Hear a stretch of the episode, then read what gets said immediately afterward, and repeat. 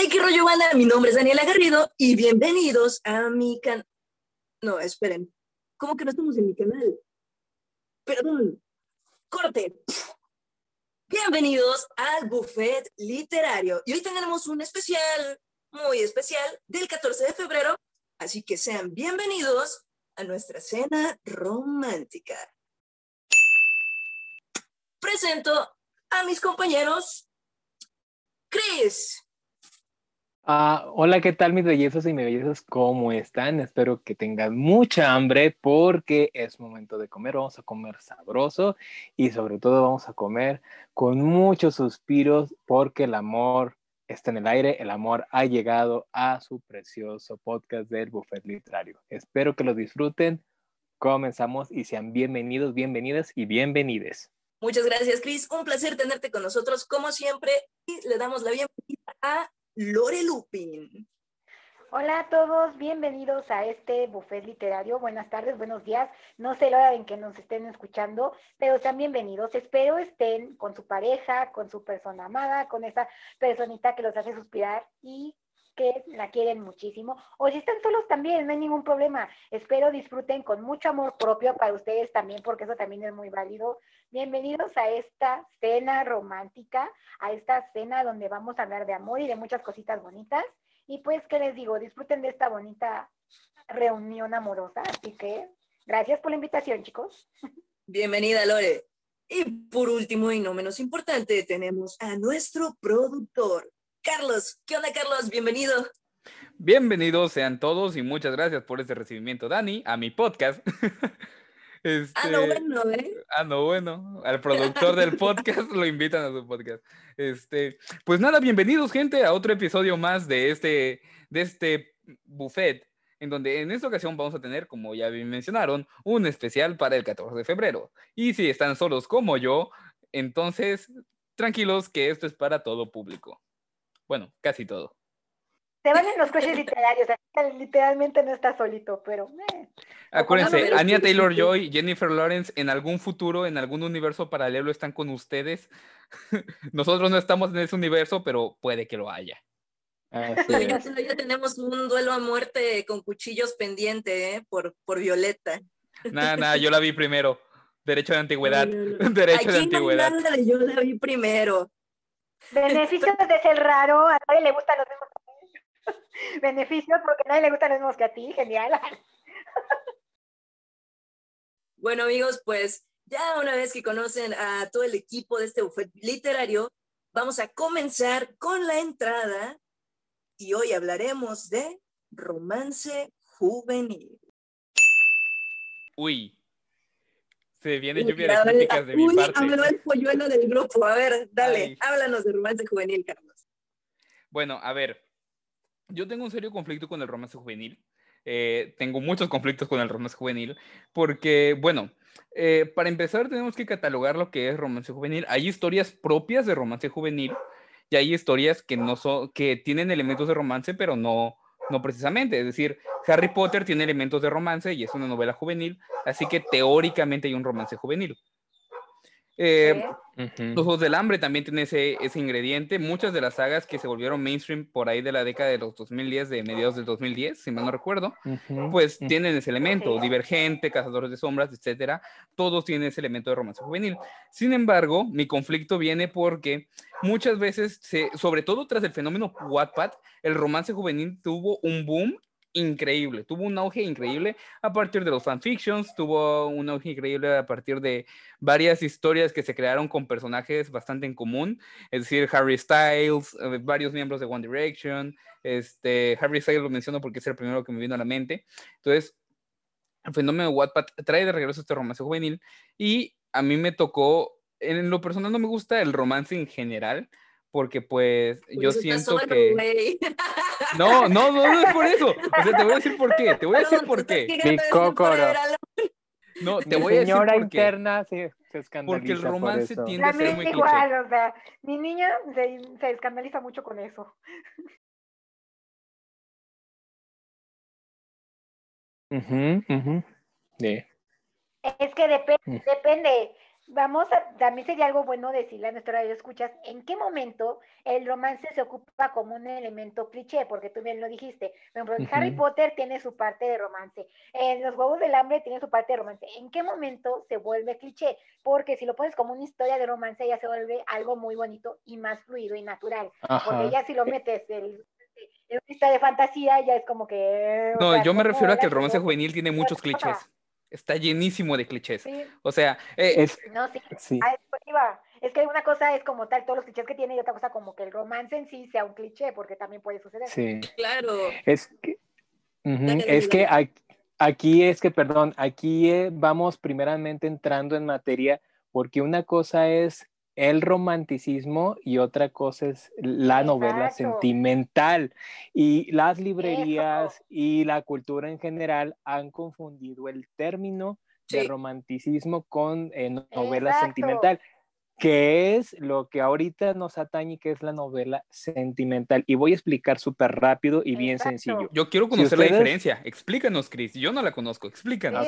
ilumínalos, ilumínanos. A eso me refería, Chris dijo mucho mejor. Eso. Aprendemos todos de todos y bueno, así súper rápido. Si ustedes recordarán sus clases de filosofía, este, así súper rápido, uh, eh, el movimiento, el movimiento del romanticismo es nació contrario al racionalismo.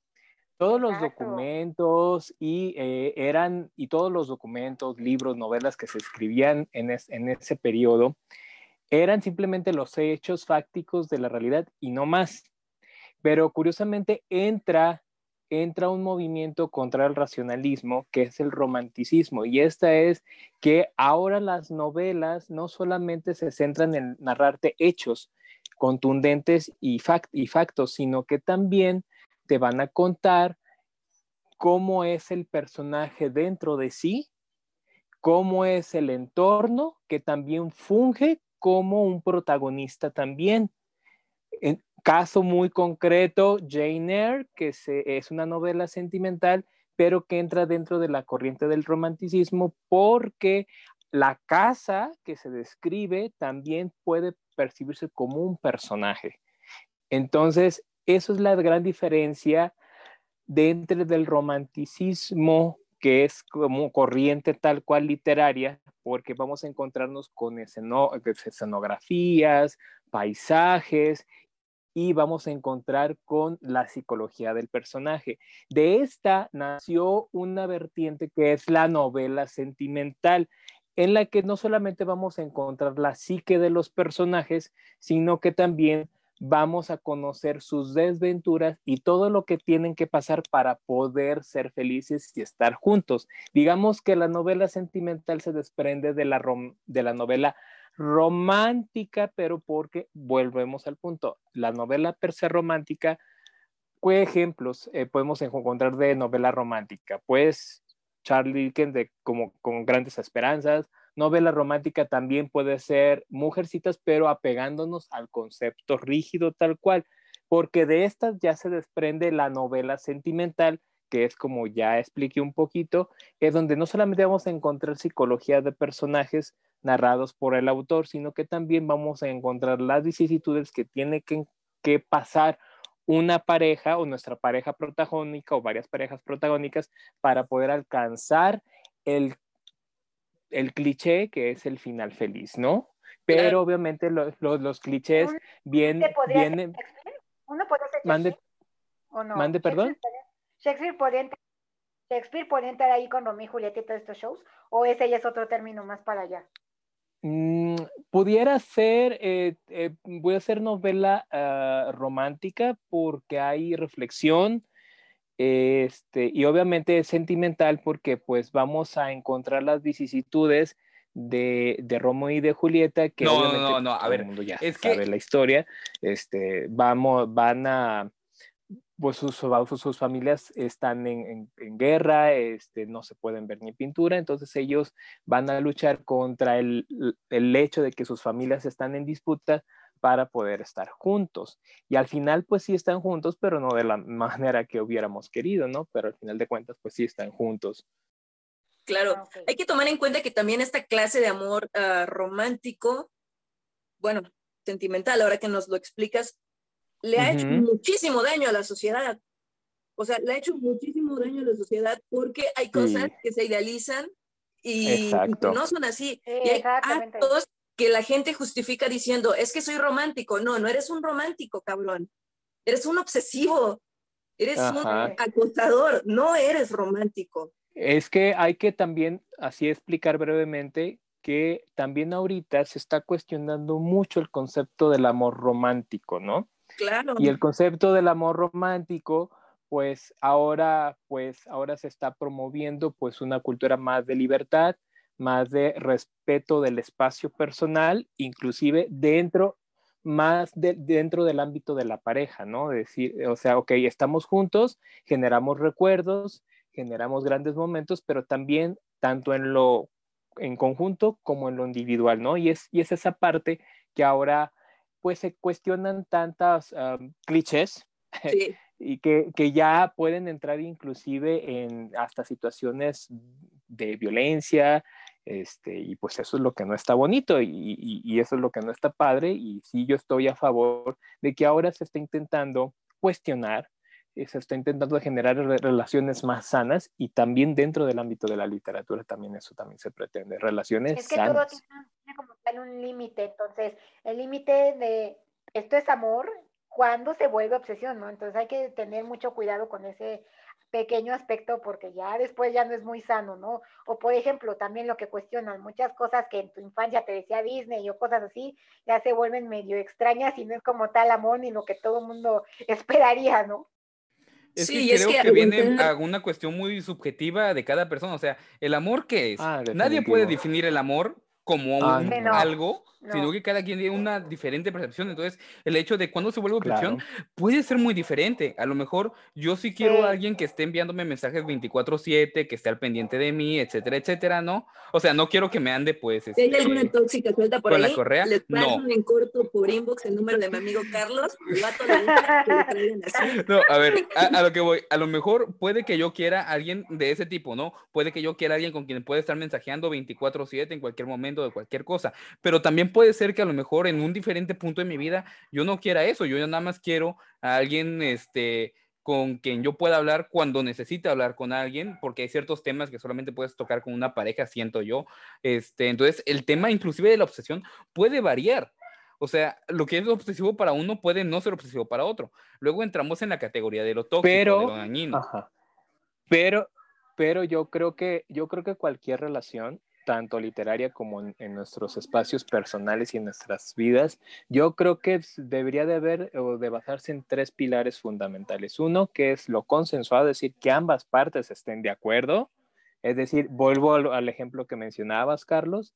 Este, decir, bueno, es que yo quiero, a mí me agrada una- que me estén mensajeando, pero tal vez a la otra persona no le gusta que le estés mensajeando las 24 horas y los 7 días de la semana. Entonces, eh, uno, tiene que ser consensuado y tiene que estar de acuerdo. Dos, tiene que disfrutarse, disfrutarse cada uno en nuestros sus respectivos espacios y obviamente si una, si una de las partes quiere un espacio para sí misma, respetar, ¿no? Y sobre todo, pues que no debe de doler. Hasta hay un libro, el amor no debe de doler, ¿verdad? En ese sentido es no, no causar daño. Claro. Ahorita te los paso porque ahorita no lo, no lo, no lo tengo, pero ahorita si quieres en las recomendaciones yo tengo otra duda. le- Entonces- No, pero espera, es que Ajá. esto, esto que dice Chris es muy bueno y eso es a lo que iba yo.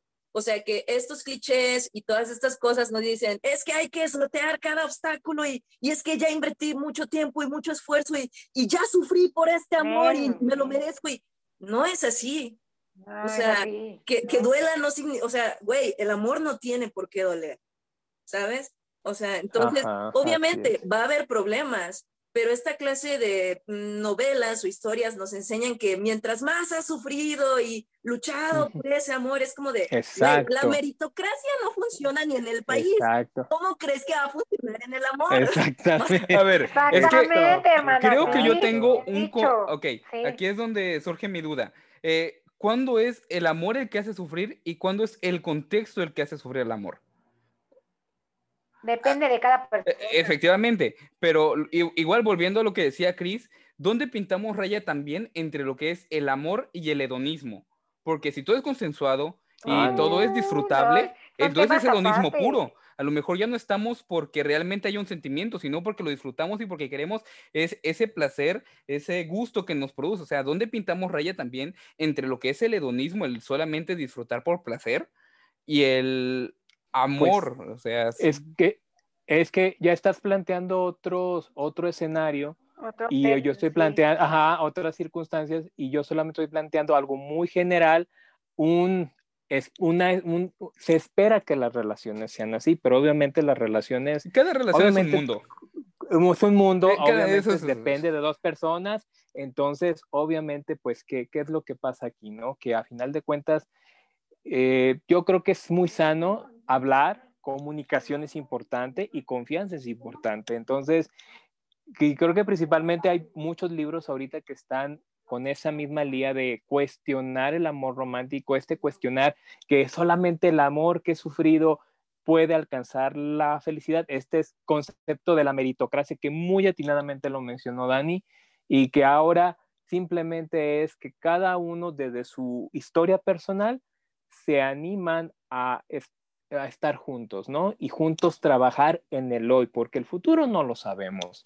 El futuro no lo sabemos. Entonces, simplemente se trabaja en el hoy, se trabaja en el ahora y como, y como en mis, mis preciosos hermanos de Alcohólicos eh, de, de, de los AA, solo por hoy. Y eso es algo muy universal, eso es muy sano, solo por hoy. Entonces, entonces, pues solo por hoy amemos, solo por hoy, primeramente amémonos. Y obviamente, pues hoy estamos aquí para celebrar el más grande de los amores, que es el amor a la lectura. Ok, bueno, voy a plantear otra duda existencial. Es, es- es que nada más para diferenciar Última. algo, nada más para diferenciar algo importante, Sí, importante, porque él dice, ¿en qué momento es el hedonismo y en qué momento es el amor? Creo que eso es interno de cada persona y tú cuando vas a entrar a una relación, tú tienes que, como persona, tu individuo propio, antes, sabes que es un compromiso porque estás con otra pareja, otra situación, entonces tú dices, ah, yo quiero que sea amor y todo el show y todo. Cuando ya entras al hedonismo, si es que tú quieres entrar a ese punto, ya es como una relación, siento que va con eso de los frees y nada más quiero entrar a por salida y el sexo y todas estas cosas, nada más quiero sentir bonito. ¿Vas a aunque no querer o qué? Ajá, exactamente. Es que, bueno, es que como el amor en sí mismo es muy subjetivo, hay muchos, hay muchos conflictos porque me ha pasado en muchas relaciones este, que hay un punto en el que llego de estoy aquí por responsabilidad porque ya llevamos mucho tiempo, es por costumbre, es por placer, es realmente amor o solo afecto. Entonces también es un poco, también en mi edad, o sea, compréndanme, o sea, No, no, tenía es es 16 válido. años, Sí. muchos problemas No, es que está existenciales. bien. O sea, Este- e- eso es válido. No, no porque hayas invertido demasiado tiempo y esfuerzo en una relación significa que te tienes que quedar ahí toda la vida. Sí, no. O sea, no, no, no, no, no, no, no, importa. el- Si no estás a gusto, si ya no está funcionando, no tienes por qué quedarte ahí estancado solamente por lo que ya invertiste en ello. Tiene que ser sano. tiene que exactamente. ¿Saben qué? Así es. Aquí voy a salir con mi frase, ya saben cómo estoy. Eh, Piensa que no solamente el frutifantástico, sino lo demás puede ser sin respeto, pero nunca sin consentimiento. Exacto. Y aparte, piensa que lo invertido fueron experiencias y son cosas que te quedas tú para aprender nada más. No lo veas como, ya perdí el tiempo, ya no me salió, ¿no? Es experiencia y cosas para ti porque pues la siguiente relación que venga posterior vas a aprender mucho. Entonces, no lo veas como fracaso. no. Y, y también, también digo, ahora sí que ese es consejo muy personal para ustedes y para nuestros, para nue- nuestros escuchas y para nuestro público. Si se nos dificulta mucho establecer límites, eh, mencionar qué nos gusta y qué no nos gusta, ta- también es bueno previamente, antes de aventarnos a una relación, pues previamente tener un ejercicio de terapia. La terapia es muy sana, dice. Odindo, Odindo, Odindo Peirones eh, dice muy sano, muy, muy, una verdad muy grande, que la terapia debería de ser parte de nuestra canasta básica, como huevos, leche Concuerdo. terapia. Y hay que tener muchos huevos, muchos huevos para ir a terapia, Sí. porque es literal desnudarte el alma y es descubrir esas partes tan hermosas tuyas, pero también esos claroscuros que no, nos, que no te gustan, pero es necesario como irlos trabajando, irlos asimilando, que están dentro de ti para poder reaccionar de una manera más asertiva, más sana, más empática, que también de alguna manera puede impactar de una manera positiva en la forma en que nos inter- interrelacionamos y querramos una relación de pareja, ¿no? Entonces, bueno, ese es punto y aparte. Ese es como mensaje 50 personal. O más. Exactamente, o más de- 50. Así de este mensaje les doy porque su tío Chris soy.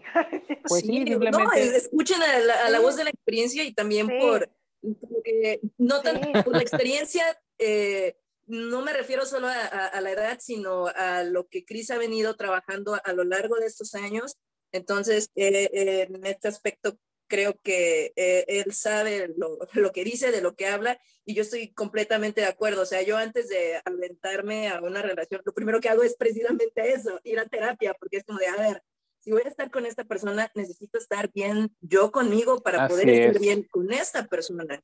Así Entonces, es. Eh, para estar bien con esta persona y también para estar preparada si esto no funciona.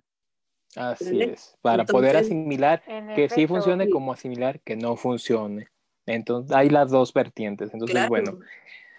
Y pues en esta cuestión del romance juvenil, pues, pues obviamente, pues en esta etapa, así como eh, cuando teníamos, bueno, yo tenía 18, 15, 18 años, 19 años, Teníamos 16. entonces, pues todo era hermoso, todo era este, este amor idealizado y creo yo recordar una novela juvenil que me llegó no por libros, sino por una serie que se llamaba Papá Piernas Largas de James Webster. Es una novela roman eh, sentimental juvenil donde, si ustedes vieron Candy Candy, si ustedes vieron Candy Candy, el anime, es el argumento en el cual se basó Candy Candy, donde tenemos a nuestra protagonista que es Jerusa Abbott o Judy Abbott, dependiendo de las traducciones de las ediciones, ustedes se van a encontrar nombres distintos, pero eso es donde ella es huérfana y en el orfanato, no sé si ustedes recordarán este, este como, pues estos programas como de Children International donde apadrina a un niño, en, pues es precisamente nuestra protagonista recibe el apoyo de un mecenas o de un y este para poder continuar con sus estudios. Entonces ella va a la, uni- a la pues no sé, es como college, college, colegio, algo así, preparatoria, bachillerato, algo similar. Y entonces la única condición que le propone o le indica su patrocinador o su mecenas es que le envíe, cartas contándole, platicándole cómo le está yendo. Entonces, eh, ella desconoce quién es su, su, protector, ella desconoce y siempre una sola vez lo vio en sombras y, le, y reflejó en las sombras un hombre alto con piernas muy largas. Entonces, las cartas toda la historia, eh, de hecho es una novela epistolar, está contada oh. por medio de cartas y, y, siempre le dice, querido papá piernas largas o querido papacito piernas largas, eh, me pasó esto y esto y esto y al final vamos a saber quién es el famoso papá piernas largas porque a la par de vivir muchas aventuras, pues hay por ahí un interés amoroso para Judy que es el, eh, el medio, medio eh, altanero Jervis Peterson, ¿no? Entonces, pues Jervis Perdón, es... ¿estás hablando de mí? no sé, cariño, no sé, cariño, no sé, tú eres todo amor, entonces no sé si eres, si eres, no sé si serás Jervis Peterson, pero no, no es, es una novela maravillosa y es una novela juvenil muy hermosa, muy bonita, muy, muy tierna, eh, muy de Navidad también, este, porque muchos de los eventos se desarrollan en Navidad, eventos románticos se desarrollan en Navidad, entonces para iniciarte con la novela romántica y juvenil es un clásico y se lee súper ameno, se disfruta y es súper ágil. Y, y mencionar también a nuestro gran querido Gravedad Artificial. Porque sí, Gravedad Artificial es ciencia ficción, sí. pero es una novela juvenil. Y aquí es donde Chútatelo. va mi punto. La razón por la cual Gravedad Chútatelo. Artificial, este, ya he explicado en, por aparte y explicaré en un futuro la razón por la cual Gravedad Artificial me siento tan identificado, pero la razón por la cual Gravedad Artificial como novela me gusta bastante es porque el amor que aquí se lee, el amor que aquí se refleja es un amor real. ¿A qué me refiero uh -huh. con real? No tiene tanto drama, hay un conflicto, hay un dilema existencial en el que entra el protagonista, Titus, y eso es lo que lo hace real. Estamos hablando de un amor adolescente. O sea, esto no tiene final feliz. Eso ya de una vez lo adelanto. Gravedad Artificial no tiene un final y me feliz. estabas callando a mí con los spoilers el programa sí, pasado. pero ya, ya ellos, no, no, ellos sabrán, ellos ya, ya leerán, pero Gravedad Artificial... Ay, ay, ay, no te quiero ver. Soy el productor. Poderes de productor.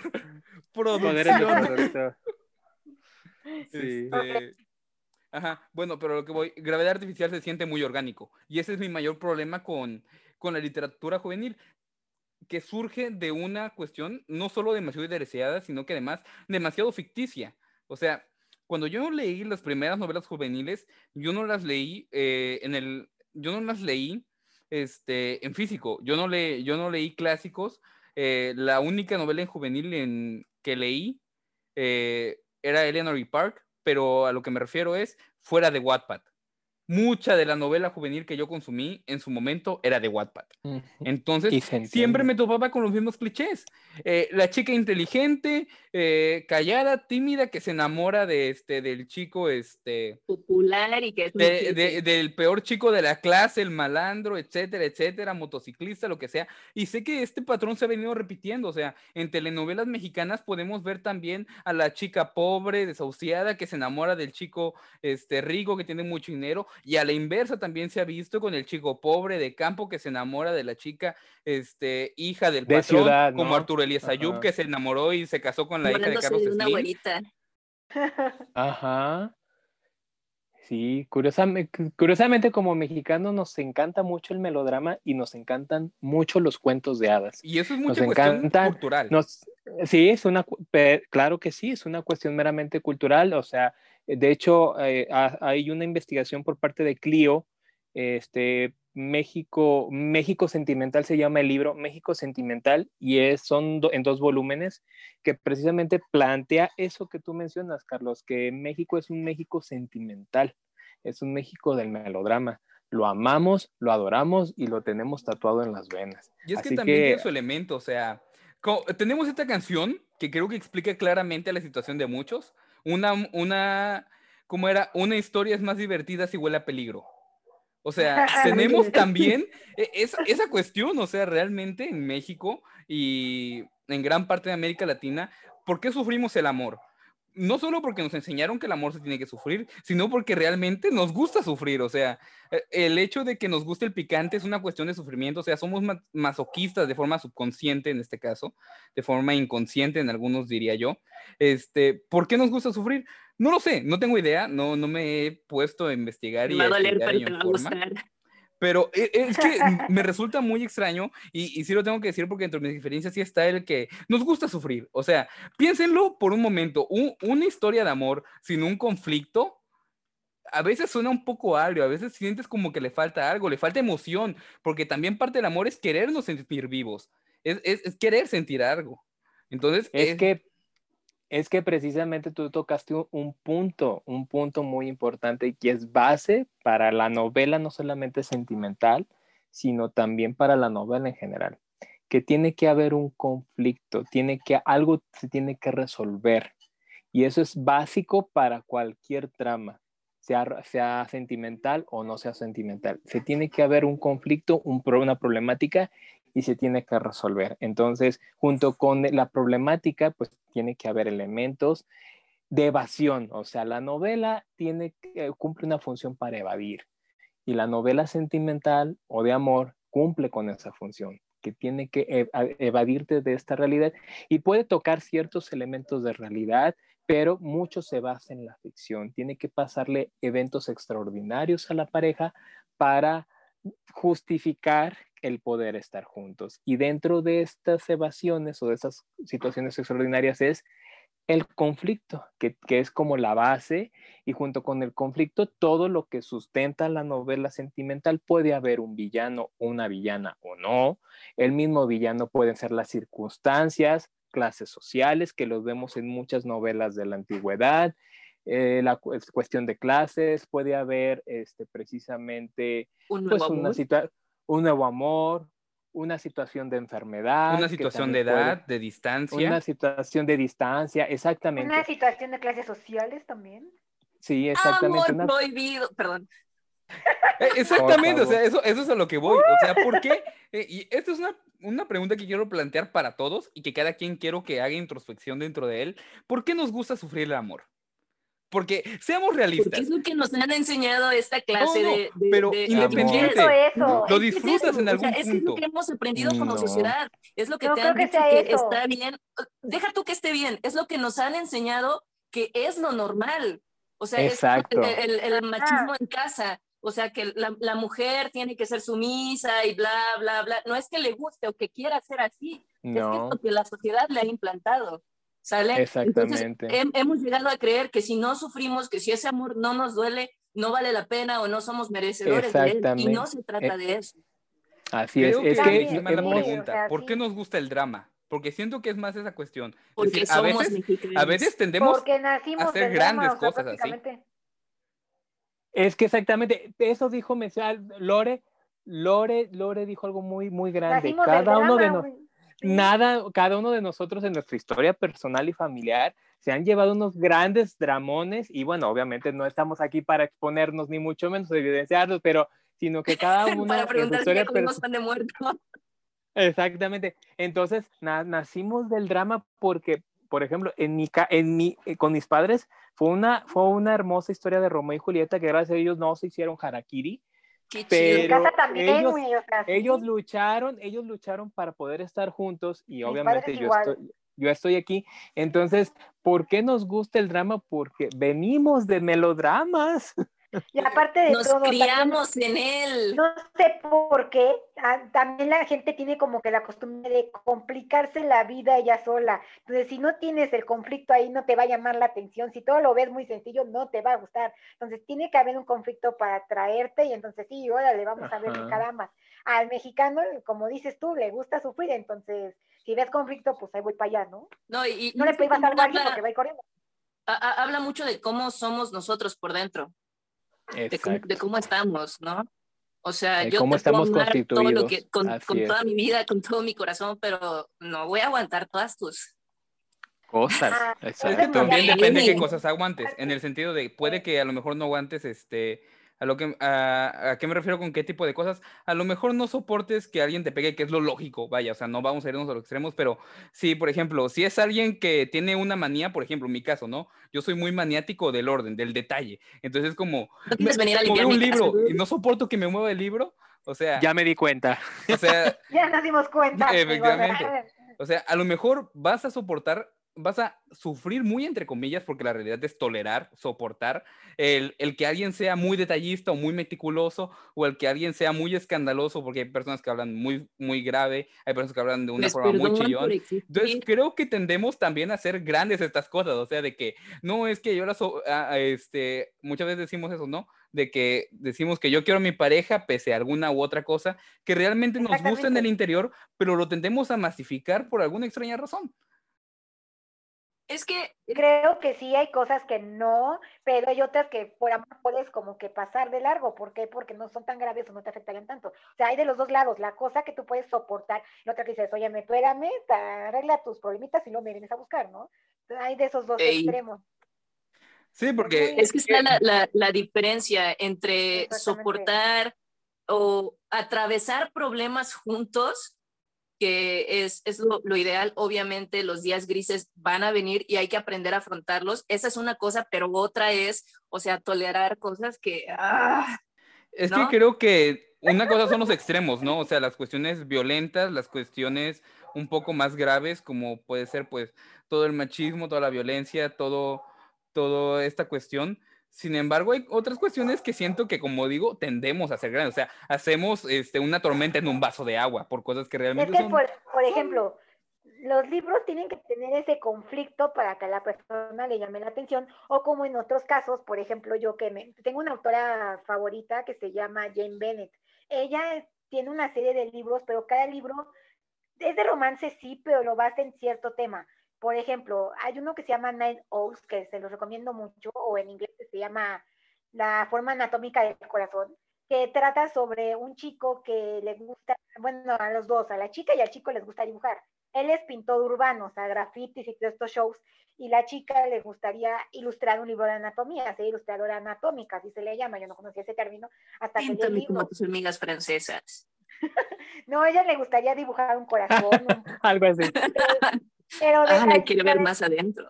Lo detallado, exactamente. Entonces, ella, aparte de la situación romántica, te habla en este caso de la pintura, cómo son los dibujantes urbanos, qué tiene que hacer la chica para poder lograr ser una ilustradora de libros de medicina, o por ejemplo, tiene otro que se llama Encuéntrame Moonlight, que es la historia de una chica que tiene narcolepsia, o sea, tiene problemas y trastornos del sueño junto con su abuelo. Entonces te va hablando de todo esto, pero aparte la chica quiere ser detective privado, entonces cada inicio de capítulo te pone una frase de un, digamos que de un libro famoso de, no sé, de todos estos géneros de tile y todo esto, y te va llevando de la mano y todos estos shows. Entonces, creo que un libro juvenil, sí, tiene sus clichés y todo, pero creo que debería tener un plus más allá, que es, por ejemplo, como les digo, con Jane Bennett, que cada uno de sus libros tiene un plus con esto de, lo dediqué a los thrillers, lo dediqué a los ilustradores, lo dedico porque tiene otro que se llama Bajo las Estrellas, que se dedica a todo este mundo de los campamentos, porque allá en Estados Unidos, la autora de Estados Unidos, todo esto que tiene que ver con los campamentos y los cursos de verano y eso de acampar y ver las estrellas en medio del campo y todos estos shows, es muy interesante y también nuestra protagonista de este libro es como este Carlos, que tiene una obsesión por todo, tenerlo planificado, tenerlo en orden y te va hablando de todo. Se llama TOC. Sí, de hecho, sí. Sí, es un TOC. Sí, tienes un TOC. Lo reconozco. a lo que voy es el hecho de no nada más para un joven le pegas la historia de amor, porque como dicen, llegamos a esta cosa muy mal informada de lo que sería una relación mm, tóxica, una relación mal ¿cómo decirlo? Que se idealiza de mala manera, ¿no? Entonces creo que esos plus que le pone esta autora serían muy buenos, o no sé qué piensan ustedes. Sí, otro, otra historia hablando de esto, miren, yo, yo les voy a ser bien sincero y me voy a confesar aquí, hermanos. Yo soy, a mí me gusta el cliché y a mí yo no me incomoda el cliché, pero a mí yo sí estoy... de primera pero, pero es eso, eso, eso, eso es a lo que iba. O sea, a mí, si el autor o la autora o el autore me presenta una historia cliché, pero bien contada, bien justificada y, y, con estas tendencias a, por ejemplo, a no romantizar situaciones de violencia, dámelo con papitas y me la como. ¿Sí me entiendes? Sí, igual, sí. O sea, ¿en qué sentido? Por ejemplo, hay una, hay una historia muy bonita que es juvenil que se llama Una maldición oscura y solitaria de Brigitte Kemmerer. La, la verdad, está preciosa porque te cuenta el, eh, la historia de la bella y la bestia, pero obviamente mm, se aleja del síndrome de Estocolmo que caracteriza la historia de la bella y la bestia, lo tóxico lo quita y nos presenta una protagonista que es, eh, que tiene una discapacidad motriz, eh, pero eso no lo define a ella, sino define su carácter, su voluntad, y no solamente va a ayudar al príncipe a erradicar la maldición que cae sobre él, sino la propia maldición cae sobre todo el pueblo de Eldelpor. Entonces, es un libro precioso donde vamos a encontrar una protagonista que se vale por sí misma, lucha por sus ideales, mantiene sus ideales y sobre todo que no solamente va a ayudar al príncipe, sino va a ayudar a un pueblo entero. Y hay aparte mucha representación LGTB en ese libro, que precisamente es, es lo por lo que más me gustó, sino porque es una protagonista muy... Y al final la autora te dice, te invito a que investigues, que seas empático con las personas que tienen alguna discapacidad motriz o con alguna discapacidad neuronal, que eso es precioso. Y aparte otro título que traigo a colación es Stopper, es una novela este, gráfica de Alice Olsman. Es la novela gráfica que a mí me hubiera encantado leer cuando tenía yo 16 años, porque les recuerdo que yo vengo también, les vuelvo a recordar que yo vengo desde épocas arcaicas, casi casi me dijo Dios, me dijo Dios, cuando creó el mundo, Chris, préndete el switch, porque ya vamos a y hagan de cuenta que ahí estaba yo, ¿no? Entonces, Headstopper es la historia de, esta, de, esta, de, de, estos dos chicos que están aprendiendo a vivir, que están aprendiendo a crecer, que están aprendiendo a identificarse. No solamente la, la orientación sexual, no solamente la identidad de género se basa en la orientación sexual, sino se basa en tu crecimiento personal, en lo que te gusta, en lo que no te gusta, en cómo percibes la vida. Y precisamente Headstopper de Alice Osman precisamente te muestra eso, no solamente te muestra el, el elegir con quién estar, tanto en, a nivel afectiva como a nivel erótico, erótico sexual, que también es importante y es válido hablar de la sexualidad. Claro.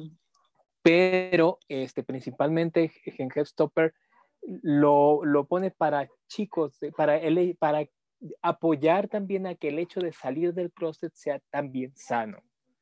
De cuídate, conoce tu cuerpo, conócete a ti mismo y para que también puedas conocer a alguien de la mejor manera, ¿no? Y, ese que.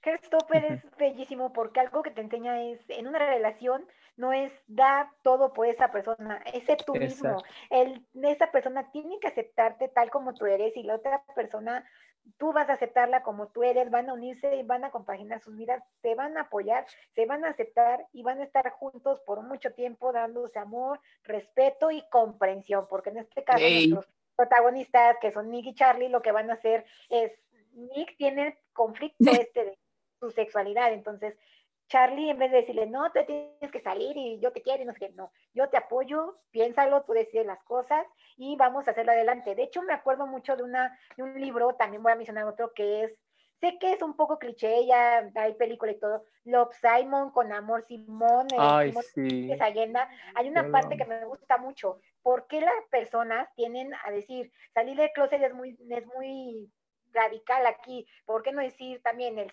soy heterosexual? Porque también no puede ser una revolución, ¿no? Entonces, se plantea por ese lado lo que es ser aceptado y tú poder dar el amor de otra persona, porque primero es la, lo que vamos, el aceptarte a ti mismo para poder estar con otra persona, eso es lo que te Claro.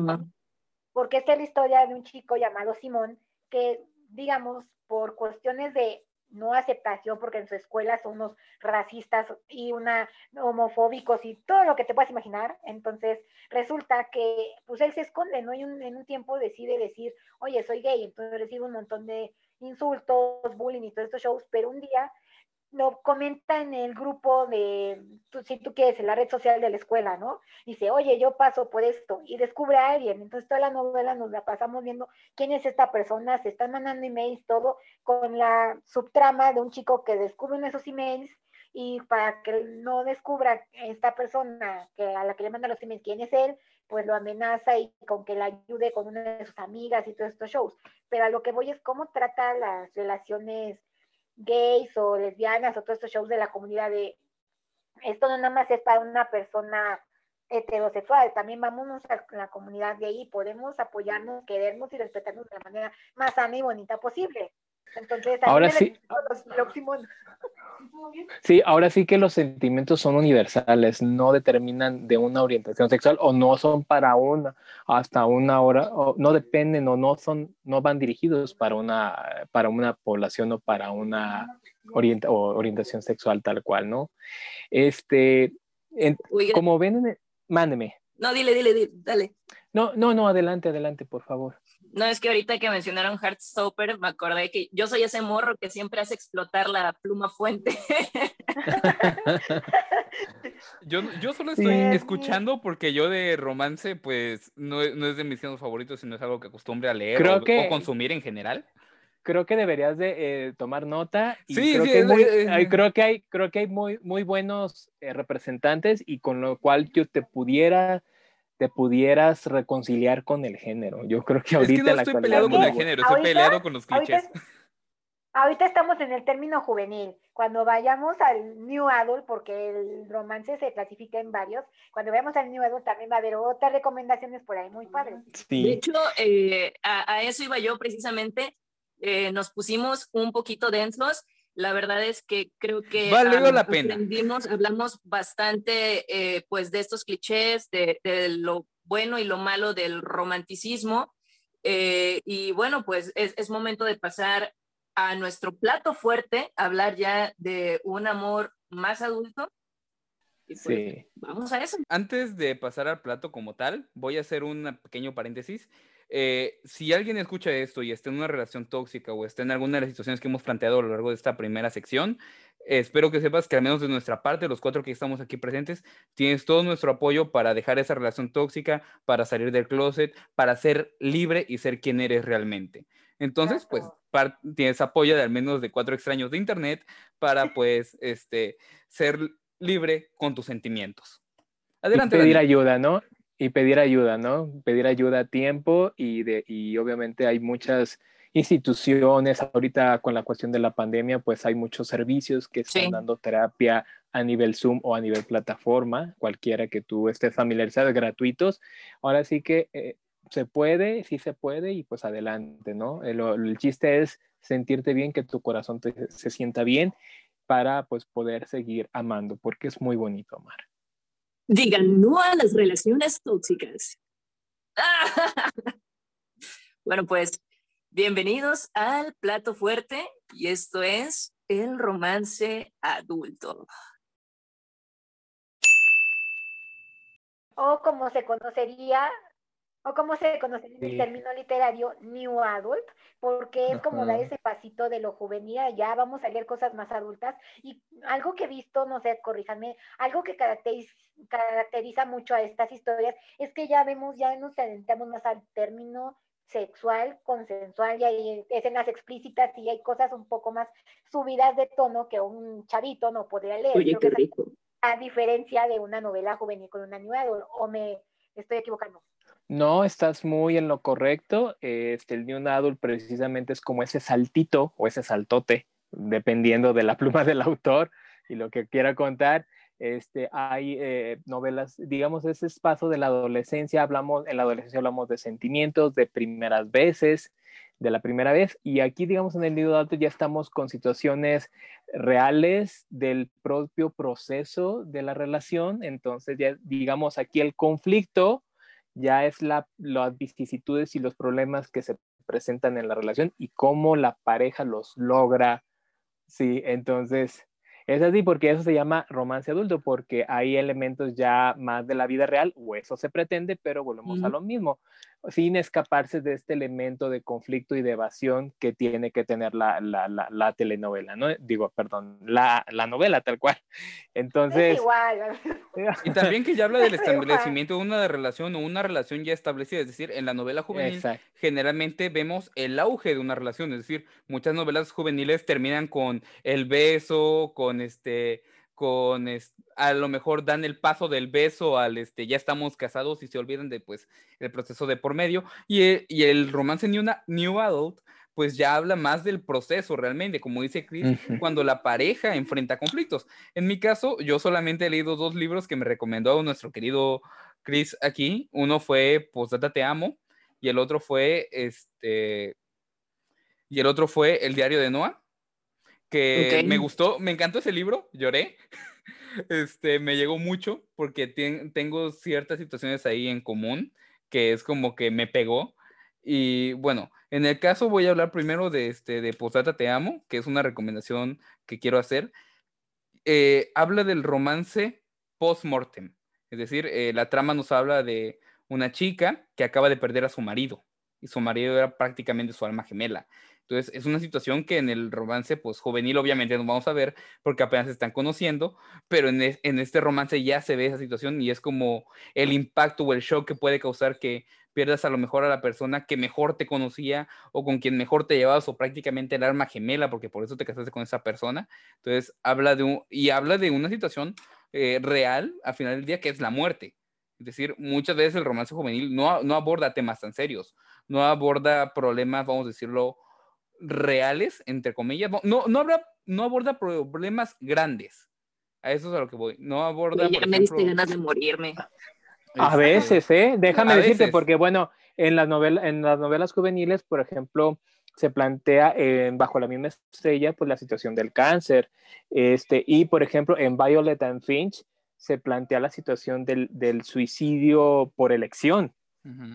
Entonces son series, son temas muy serios y que es muy, interesante, son muy grandes, que este, a final de cuentas es muy interesante como ver cómo los plantea el autor para una población que en específico pues tendría que irse más a la evasión.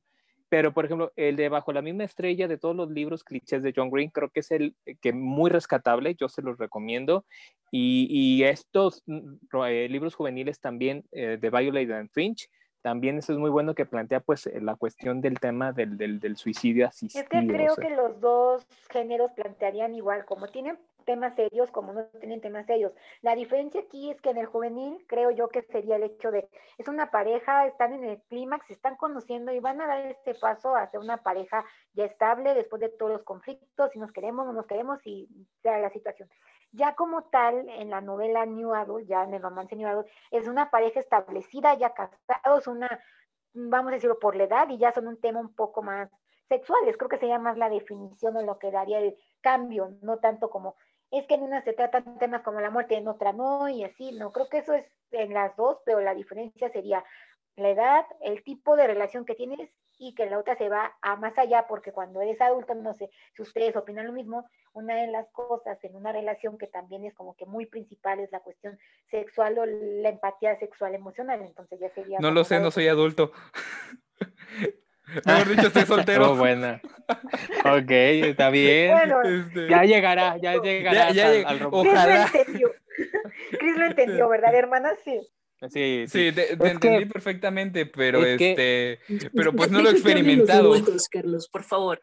Es que vamos a, a mencionarlo, que la literatura sentimental ha, ha crecido tanto en, las- en los años y en los siglos, ha madurado y ha, este, y ha, ha mencionado y ha tocado diferentes géneros y diferentes en la etapa del ciclo vital. Entonces, pues principalmente hay que mencionar pues a estas grandes eh, pioneras o matronas, como yo les llamo, de la novela romántica y que vemos que este género no es, no es cosa así, es cosa seria. Por ejemplo, una de las grandes pues es la propia Daniel Steele, que por ejemplo inclusive se le equipara a Stephen King en cuestión de superventas. Ella en, el, en un conteo que se hizo en el, 2000, en el 2005, o este, así como dato anecdotario, ha vendido más de 530 millones de copias de sus novelas y es la autora bestseller en lo que a, a, nivel Estados Unidos se refiere en cuanto a la novela sentimental. Obviamente la, ma, la máxima, la emperatriz fue Corín Tellado. Corín Tellado, ahora sí que a lo mejor ustedes están muy chavalos, pero sus, sus, ese nombre a lo mejor no les refiere mucho, pero si ustedes le preguntan a sus madres o a sus abuelas quién es esta señora, esta señora fue pionera de un género que hasta la fecha pues sigue dando para más. Posteriormente, eh, pues están las que se desprenden de, de, esta y de Daniel Steele, que son Julia Quinn, que pues eh, recurren mucho al romance histórico. Megan este. Bárbara K. Megan Maswell, Bárbara Kaplan. Saludos a Belén. Saludos a Belén, claro que Saludos, sí. Belén. Entonces, entonces sí. vemos que la novela adulta y digamos, esta, digamos, ahora sí que eh, si hubiera un genograma familiar, sería la novela adulta y su hija o hijo sería la novela Young Adult, ¿no? Como la platica lo esta, esta novela romántica adulta nacida de esta generación precisamente como lo menciona Carlos, donde ya hemos encontrado novelas románticas juveniles desde otras plataformas como el Wattpad, pero que a final de cuentas es, por eso se llama New Adult, pues nuevo adulto, porque a final de cuentas es una nueva vertiente dentro de esta gran concepto que es novela sentimental, ¿no? Pero obviamente es muy de este tiempo, muy del siglo XX. En español no se queden nada más con que, ay, es que está Corín Tellado y todos estos shows de las abuelitas, ¿no? Hay muchos exponentes en español. Les recomiendo mucho una de mis queens, así de que si dice novela New Adult me encanta, es Alice Kellen, una autora española que cuenta un montón de historias padrísimas. Una de mis favoritas es su trilogía Sin ti, que es 33 razones para volver a verte, 23 otoños y 13 lunas para encontrarte, ¿no? Y toca temas que dices, oh por Dios, por ejemplo, mi favorita es 23 otoños para encontrarte y trata sobre un chico, bueno, se supone que la historia es como compañero, ¿no? Porque nos va a hablar, la original que te te razones el primero, es de tres chicos y una chica que son amigos de toda la infancia. Pero resulta, en esta trama, vamos a ver la primera, que uno de estos chicos comete un error porque estaba enamorada de esta chica, de su mejor amiga, y comete un error, pero a la par sucede algo y esta chica se aleja de ellos y él piensa que fue por su error y no tanto por lo que le pasó a ella. Entonces, ya en la segunda historia, que les digo que es la que más me gusta, que es 23 otoños, nos habla de otro de los amigos. Pero aquí hay un conflicto, porque un día en una noche, vean cómo son un tema un poco más grandes, no tanto como para jóvenes, un día en una, como dicen, lo que sucede en Las Vegas se queda en Las Vegas. Sí, creo que mi error fue tirarme a la piscina de hablar de todo el romance cuando yo apenas he leído un, un par de piezas. No, está bien, pero se supone que en este caso, como dicen, lo de Las Vegas se queda ahí.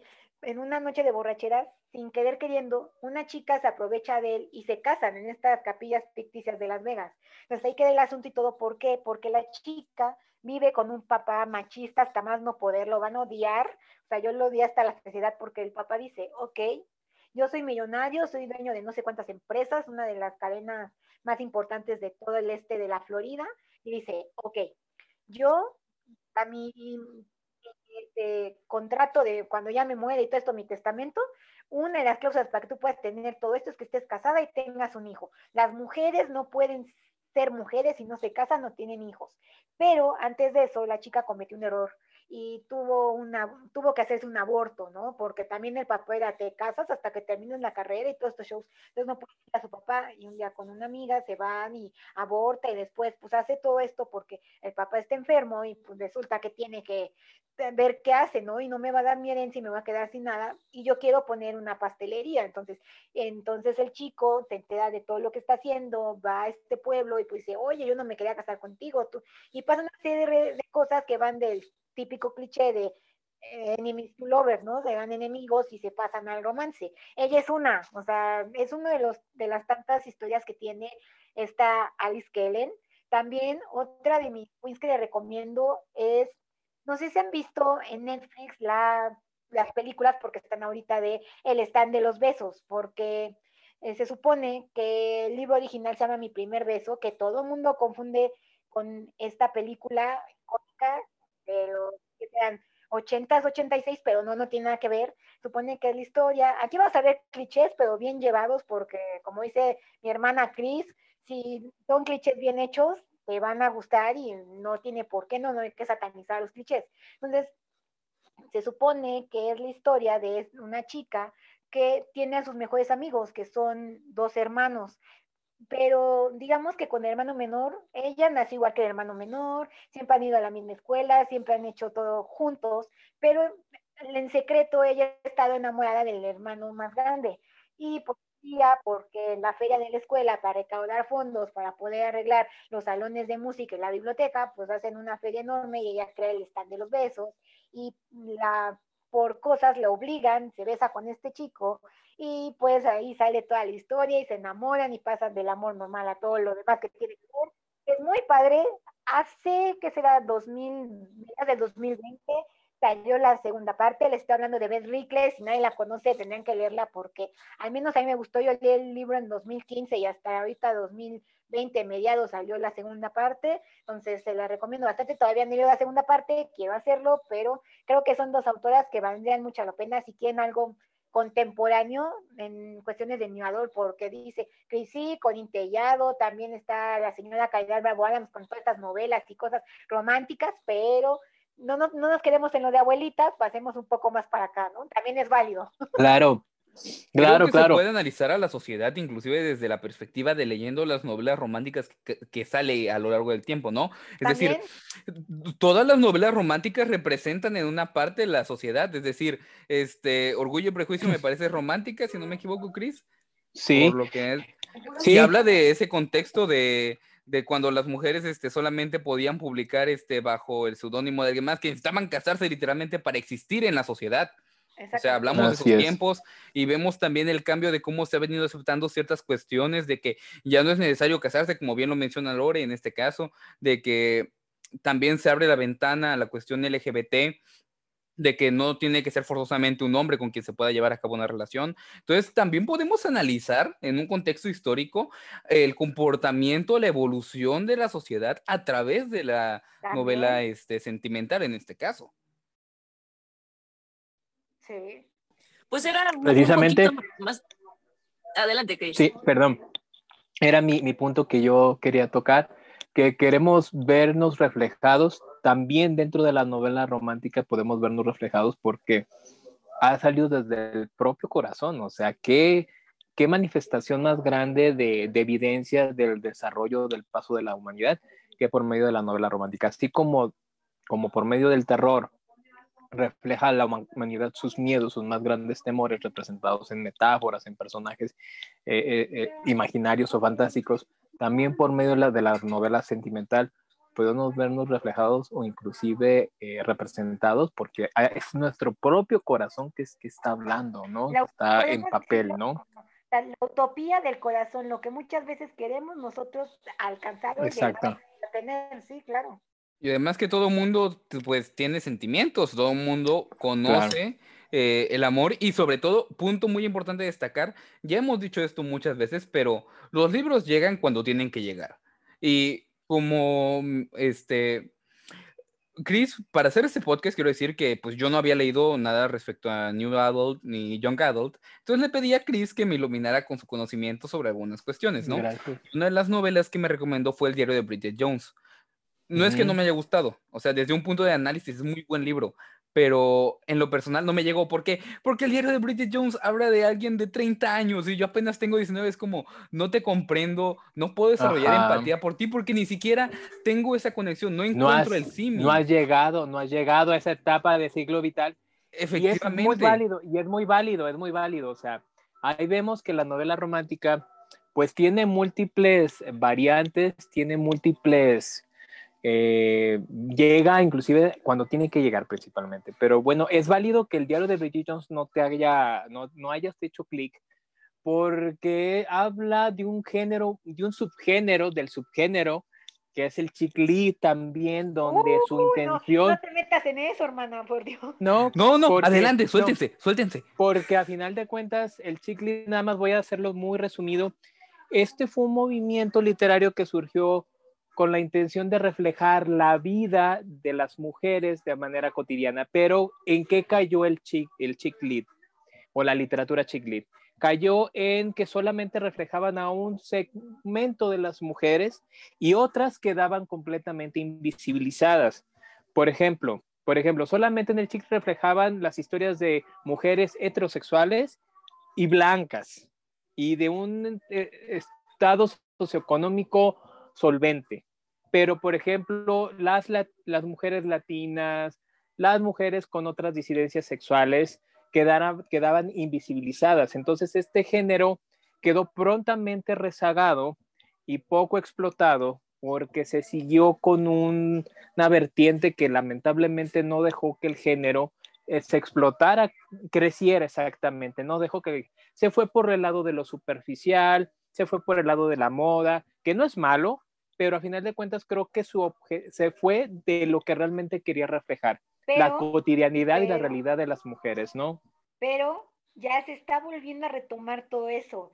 No olvidemos a la pionera Taylor Jenkins Reid con esa cosa maravillosa de los siete maridos de Evelyn Hugo, que Dios mío, nunca había visto un personaje tan bien trabajado, tan bien explotado. ¿Por qué? Porque habla de todo esto que dice Chris que le faltaba a las novelas Chile. Una mujer empoderada que no fuera de ese sector este, arriba y de las de clase alta y todo eso. Es una persona cubano-americana, o sea, con descendencia latina, que tiene problemas porque habla sobre todo de algunos problemas actuales como es el Me Too, como es todo este detrás de cámaras de lo que es Hollywood y habla sobre todo de la libertad sexual. No voy a decir por qué, porque sería un spoiler muy grande de la novela, pero tiene una relación con la comunidad increíble, es una vagas porque hace lo que quiere, pero no lo hace de manera de, ah, yo voy a romper y voy a hacer lo que se me hinche la gana. Lo hace de manera muy consciente, centrada y dice, yo no me arrepiento de lo que hice, ¿por qué? Porque me ayudó a mí. Y con eso me basta. Wow. Sí, exactamente. Y no más se basa en el amor de pareja, también se basa en diferentes tipos de amor, amor propio, el amor de, amistad, el amor hacia tus seres queridos, wow, ¿no? Esa, esa novela me voló la cabeza, si tienen oportunidad de leer a Taylor Jenkins Reid, por favor háganlo, se van a hacer un bien a sí. Creo que, creo que Cecilia, Cecilia Ahern utiliza la realidad para platicarte, para platicar su eh, bellas historias de amor y de sentimientos de familia, de destino, de vida Creo que Taylor Jenkins Reid perfectamente va por esa misma línea y va muy bien. Va muy bien. eh, es otra recomendación este, muy, muy buena. Y pues bueno, vamos a seguir con mi Dani Hansen precioso porque eh, nos tiene algo que mencionar. Sí, oye. No, pues nada, yo estoy aquí eh, aprendiendo mucho de ustedes y escuchándolos, pues me he dado cuenta de que han mencionado pues varios títulos de los cuales ya han sacado pues series, películas y más. Y pues yo creo que ya es momento de pasar a nuestra siguiente sección. Vámonos a, a la botana. Y en la botana del día de hoy, pues estaremos hablando precisamente acerca de series, películas, mangas, animes y demás respecto al género.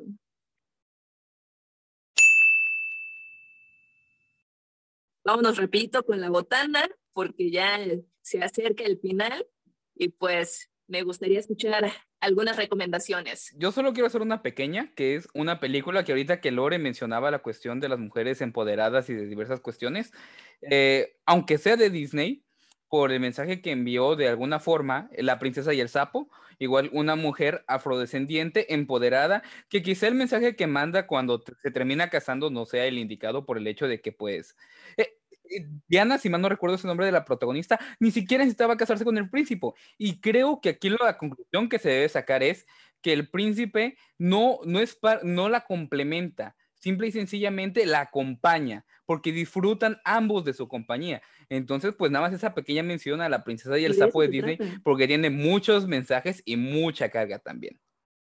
Claro, claro. Así es.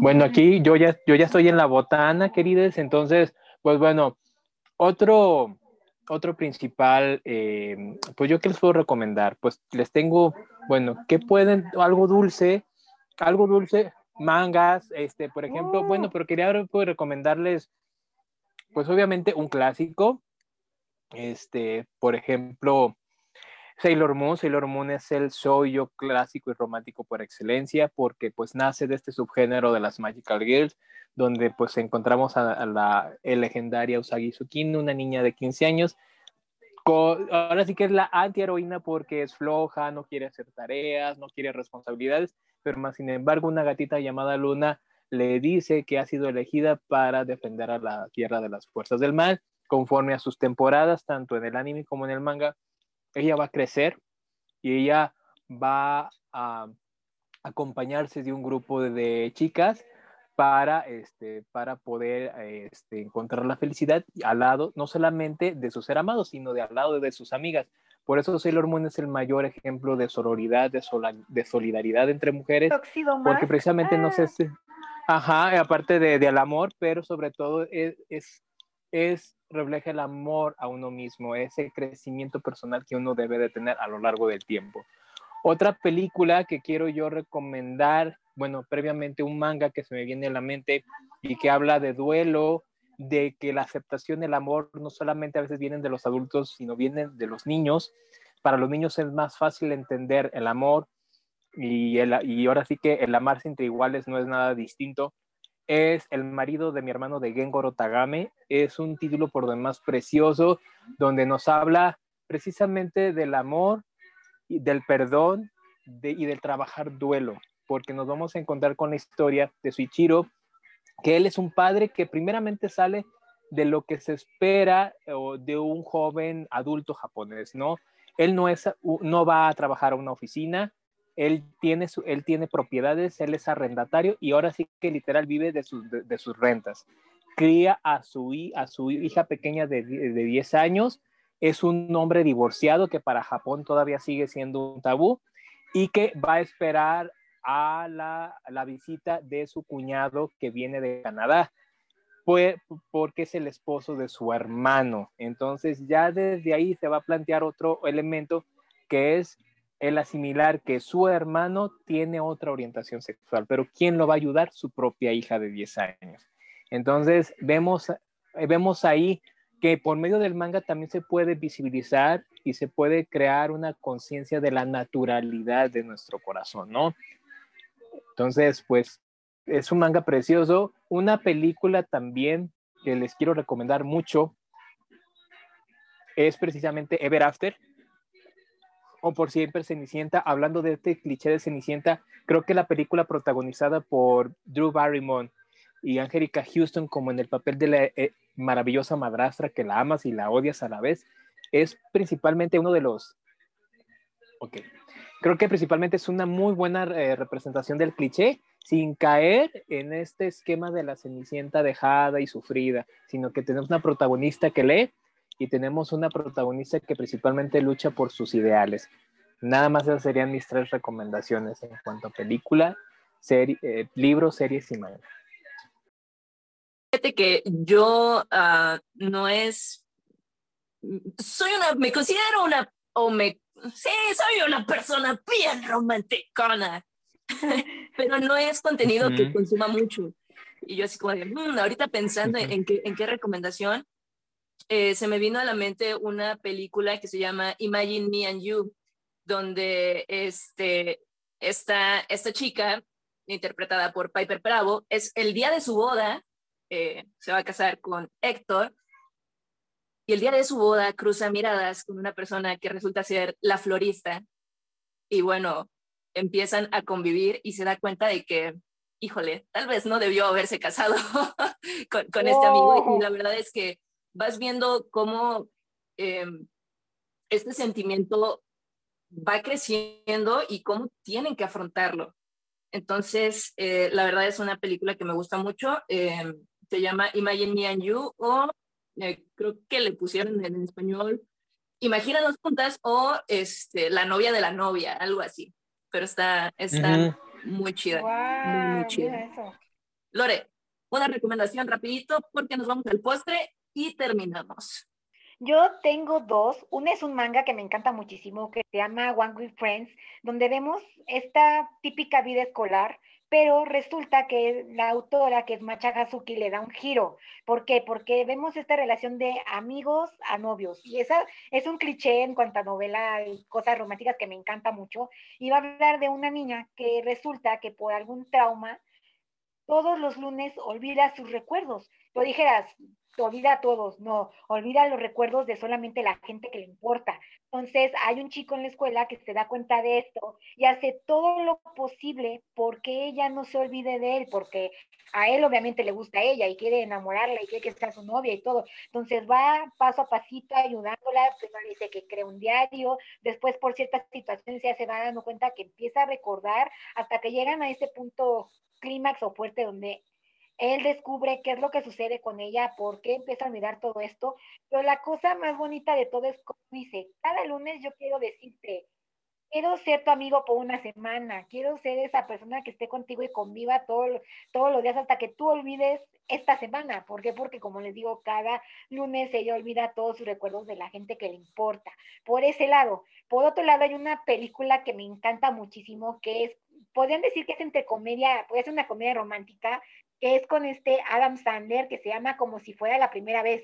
A eso me sonó lo, que estabas diciendo ahorita. ¿Eh? Que a eso me ¿Eh? sonaba lo que mencionabas ahorita, dale.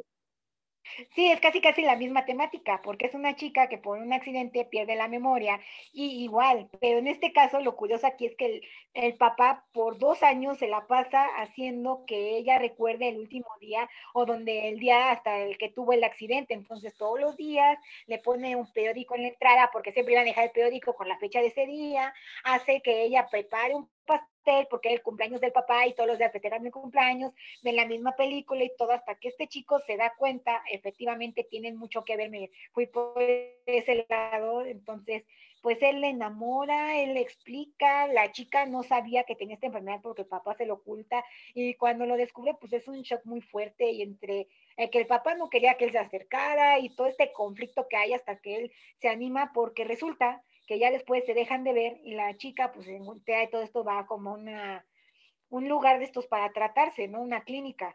Pero resulta que ahí les ponen actividad y se dije pintar porque le gusta mucho pintar. Y casualmente siempre lo dibujaba él. ¿Por qué?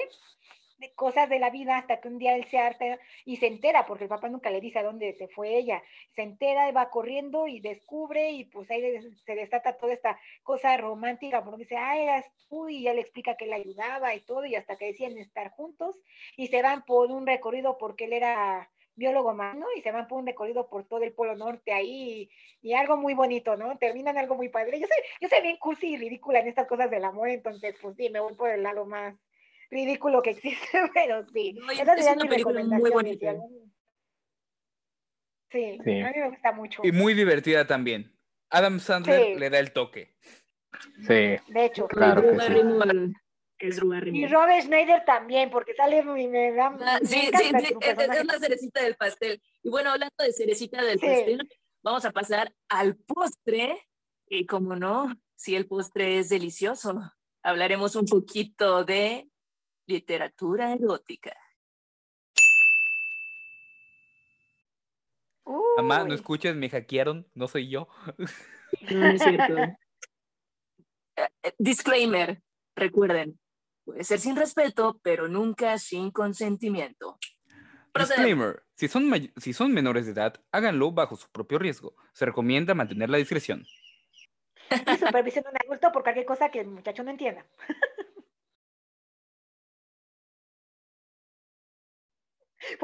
Pues, Mira, fue sarcasmo, amigo, fue sarcasmo. Eh, fue sarcasmo. Obviamente, a ver, miren, eh, para, para padres de familia, si su hijo está escuchando esto, él lo escuchó por alguna razón. El destino lo dijo, no nosotros. Pero quiero abrir esto diciendo que la literatura erótica en algunos casos se ha infravalorado por el hecho de la misma temática que toca. No solo es el hecho de tabú, sino que también se infravalora como en la, la mayoría del romance. Es decir, muchos puristas tienden a minimizar muchas obras de romance por, el, por la misma temática que toca. La literatura chi- chick lit, la literatura romántica juvenil también se tiende a infravalorizar. No creo que deba ser así. Toda literatura se tiene que analizar al menos de, de la misma forma. Y pues, en el caso del román de la literatura erótica, eh, yo la empecé a leer porque me di cuenta de que los autores que escriben literatura erótica tienen una capacidad de detalle y de narrativa increíble. O sea, Y tú, mm, oye, yo quiero intentar eso. eh, La, la literatura erótica, el gran punto a su favor o la- lo que más me gusta de ella es el detalle con el cual el autor trata toda la obra. Porque obviamente el erotismo no es ver a alguien sin ropa, el erotismo es los detalles, la finura, la sensualidad, La la pasión. el ir poco a poquito, el ir bajando, el ir aumentando la temperatura. Eso es lo que hace una buena novela de El literatura. ir. Recomendación, Carlos. Los sentidos. Ujú. A ver, Belén, un saludo. Ya lo estoy empezando a leer. Está interesante. Megan Maxwell. Pídeme lo que quieras de Megan Maxwell. No, Conozco un poco más, pero no quiero que. Bueno, ya, al carajo. Si alguien me quiere juzgar, eh, ni modo. Este, Eh, no, todo, todo está bien. La historia de O, de Dominique Ari, es una litera- es literatura erótica respecto al mundo del BDSM. Si alguien no sabe lo que es el. BDSM, Digo, puede googlearlo. Eh, es un libro que a mí me gusta más que nada por el hecho de si alguien se quiere adentrar a este mundo. Yo, este, pues siempre trato de conocer nuevos este, panoramas, siempre trato de aprender nuevas cosas. Entonces me topé con este libro, me topé con este mundo y me pareció interesante. Entonces lo leí y creo que es un, no diría que es bueno para empezar literatura erótica porque es, va, No. va dire- yo, yo le digo que va directo y a la yugular. Es, ese libro es...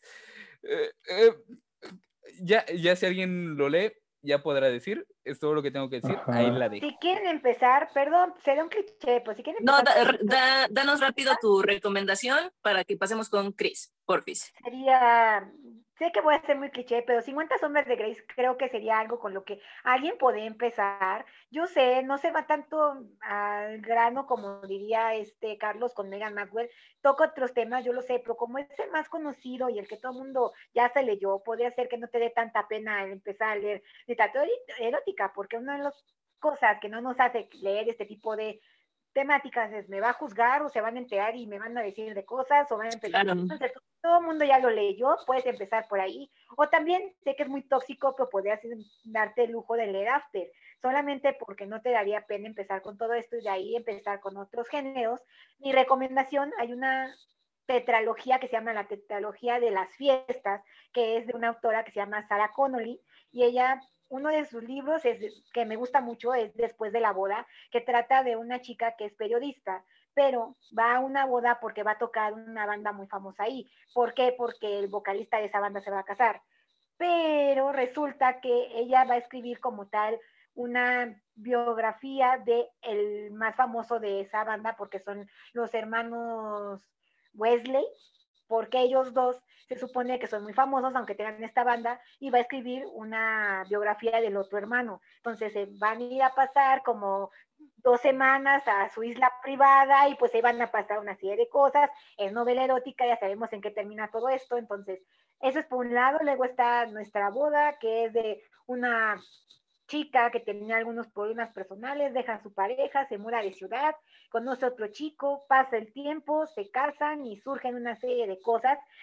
Aquí te toca como tal el tema de, tengo algún problema por el hecho de que no puedo tener relaciones y me preocupan y vamos a empezar y no se puede y todos estos shows. Entonces, te trata todo ese tema muy bien tratado porque dice, vamos a terapia, topan terapia de pareja, este chico la apoya, es muy, muy, buen, muy buena tetralogía, les digo, la tetralogía de las fiestas, porque cada una, mi boda, la graduación, nuestra boda, de la boda, entonces, Sara Connolly es una buena recomendación que yo les haría para este término de todo el erótico. Perfecto. Pero si quieren empezar, pues algo muy sencillo. Sí. Muchas gracias, Lore. Cris, para finalizar, tus pues, recomendaciones.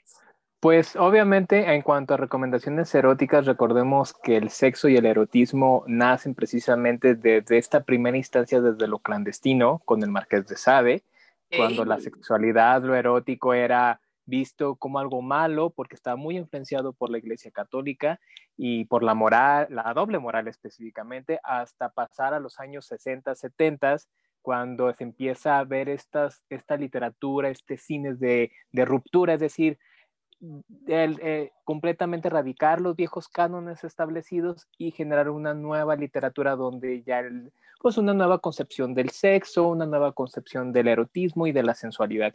Y para este sentido, mencionó ya Carlos una de, de novelas muy recomendables, que es la historia de O, de Paul Reyé, muy buena, pero también pues quisiera recomendarles, si, si, tú eres de mi época y tú te desvelabas escondidas viendo el Golden, el Golden Choice, este, las, las, películas de Manuel, de Manuel, ah, déjame decirte que es un libro, hermano, déjame decirte que es un libro. Sí, sí, y, eh, sus propios eh, relatos de ella. Entonces, pues obviamente recomendadísimo. El uno, quieren uno clásico, ahí obviamente está Las Mil y Una Noches. Eh, el tiende eh, cuestiones eróticas, afectivas, pero el clásico por excelencia erótico es el Kama Sutra. Que déjenme decirles, déjenme decirles que no, que obviamente no es una novela, son simplemente poemas eróticos, es para estimular, sería muy bueno para estimular. Otro clásico es Trópico de Cáncer de Henry Miller, también es muy bueno. Este otro es Historia del Ojo, también muy bueno, que recordemos que es esta generación de los 60, 70 donde se intenta romper con esta, eh, de que con esta vieja esquema de que el, sexo es, con los paradigmas que el sexo es malo, que el sexo es oculto. Entonces, para mí, creo que estas recomendaciones, creo que principalmente nos puede dar claridad y sobre todo que estas historias, pues no hay tanto argumento porque, porque principalmente la carnita es el encuentro eh, erótico, afectivo y sexual directamente de los protagonistas y casi el 50, 60, 70% va, te van a narrar dichos encuentros, ¿no? El Golden, no, bueno, me lleva a otra época. ah, no, bueno, ¿eh? yo, yo, yo todavía Recuerdos de Vietnam. era, era, como por... Chris no me va a dejar mentir, eso era como por los 2000, ¿no? Más o menos. Yo no pasé por eso porque yo de niño dormía a las 8 de la noche. Entonces, bueno, imagínense, ¿no? Era, en ese tiempo todo era tabú, entonces el, el, sexo era tabú, el erotismo era tabú, no se hablaba, no se platicaba, a pesar de que yo fui adolescente del 99 al 2003, a pesar de que ya era la modernidad, todavía, pues era todo, todavía apenas el Internet estaba pues con sus, todavía las plataformas estaban surgiendo, entonces el sexo todavía seguía siendo un tabú, entonces pues todavía ciertos temas eran hasta tabú hasta en la televisión de cable, también a pesar de que el cable supuestamente se manejaba otro, otro lenguaje, pero bueno, ahora sí que para la literatura ahorita estamos en otros escenarios más claros, pero sobre todo pues que, que, la intención de este podcast pues es precisamente eso, que, que, se, que por medio de la literatura también hemos aprendido a conocernos y a tratar de ser mejores personas en todos los ámbitos de nuestras vidas. Así es. Y gracias. Mis recomendaciones, uy, Creo que les quedó mal. Uy, uy, uy, uy, Vamos, Dani. Pero tomo las suyas. Sí, ya, ya, ya sé lo que parece con mis 50 regaderas, pero, pero apenas eh, estoy aprendiendo, así que escucho las suyas. Y a todos los que nos están escuchando, recuerden todas nuestras redes sociales, pueden buscarnos en Insta, en Facebook, me parece también. Eh, estamos en YouTube, estamos en Spotify como el Buffet Literario y por ahí díganme, a ver, Dani, te recomiendo esto. Y ahí yo diré, hmm, esto me sirve para sacar nuevas ideas. Pero bueno, pues esto ha sido todo, ya, ya con el postrecito llegamos al final. Chicos, un gusto estar con ustedes, como siempre. Carlos, Esperamos que como siempre lo hayan disfrutado y que hayan tenido buen provecho. Y con esto último, no se malpasen. Un saludo. Lore.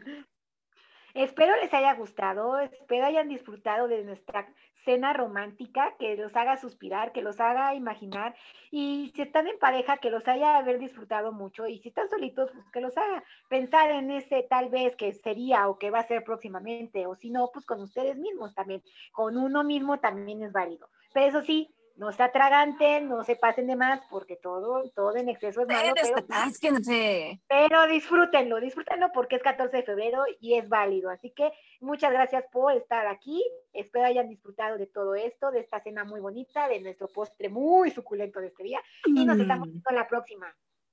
Cris, pues mis bellos, mis bellas, muchísimas gracias por escucharnos. Espero que hayan disfrutado de estas suculencias literarias para este mes y para este Día del Amor y la Amistad muy sabroxiro.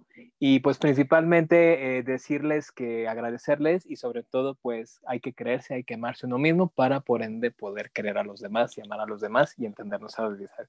Muchas gracias, muchas gracias a mis queridos hermanos de este buffet literario y nos vemos en el próximo programa. Y bueno, pues esto ha sido todo. Espero que hayan quedado satisfechos y si no, siempre pueden tener un desayuno fruto fantástico. Nos vemos y o nos escuchamos. Hasta la próxima. Perdón, es que solo de pensar en eso. Pero bueno, esto ha sido todo, banda. Hasta la próxima. Esto es el Buffet Literario y nos estamos escuchando. Buen provecho. Adiós. Uh.